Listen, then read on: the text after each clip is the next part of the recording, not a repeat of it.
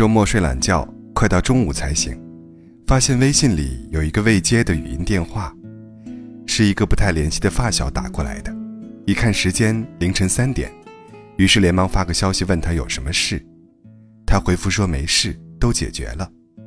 我便没再继续追问。我特别能够懂这种感受。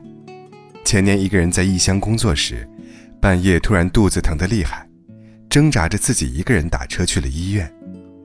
给几个好友发过微信，但是都没回。知道他们都在睡觉，不忍心打电话，也不好意思吵醒他们。凌晨三点的微信和电话接到了就是接到了，没接到，当深夜过去再去追问，往往已经没有意义了。有句很扎心的话：朋友圈里未必有朋友，但黑名单里总有故人。朋友圈里那么多人。却常常找不到一个可以毫无愧疚深夜打扰的朋友，而很多鼓起勇气的打扰，也大多是试探。如果对方不能第一时间接收到，也就算了。而那些躺在黑名单里的，有爱过的前任、绝交的挚友，也许永远不会再加回来。往事不可回首，遗憾难以避免。拉进黑名单的关系或许决绝。然而，大多数的走散都是无疾而终的。你们之间并没有发生矛盾，他照样在你的朋友圈更新着动态，你偶尔会给他点赞，但已很久没打开对话框聊过。就算聊，也找不到话题。有天，我跟一个大学同学聊天，聊到以前的一位室友，我好奇她和男友十分恩爱，却未听闻结婚的消息。同学告诉我。他早已成家，我惊讶不已，默默打开了室友的朋友圈翻看，去日本蜜月旅行、装修房子、盛大的婚礼，所有流程无一缺漏，都在朋友圈发着呢。我这才想起，那段时间忙着搬家找工作，根本没注意，又想着要不发个红包道声恭喜，但想想还是算了。打开对话框。我俩的疏远仿佛有迹可循，最近的聊天记录还是上次他旅游经过我老家时找我聊天的消息。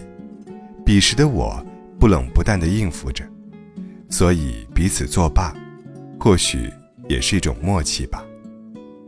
好友间的关系是如何变淡的？看过一个故事，阿金是我小学时最好的朋友。小学毕业那天，他偷拿了妈妈一百块钱。请我吃鱿鱼串儿，还帮我申请了一个 QQ 号，又借了一支圆珠笔，把 QQ 号写在了我的手心里。初中他回老家上学，两个人很久都见不上一面。下次再见时，他的头发染成了黄黄的颜色。我请他吃了很多鱿鱼串儿，还对他说：“现在我零花钱够用了，你不用拿你妈妈钱了。”后来我上高中，他没考上。去了外地打工，我俩联系的就更少了。再后来，我邀请他参加我的升学宴，他已为人父。他在 QQ 上回我，一定来。那天，我在酒店门口等了很久，他打了一个摩的，手上还拎着一大袋东西。恭喜你啊，前程似锦。他用粗粝的手拍了拍我的肩膀，说道，接着便把手里的袋子递给我。这是我自己晒的鱿鱼干，知道你喜欢吃就带了些，我还有事儿就不上去了。说完，便头也不回地离开了。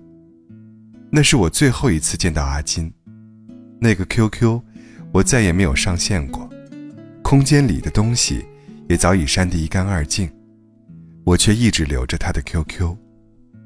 越长大，身边的人越少，所以，请好好对待。还顽强留在你身边的那些人吧。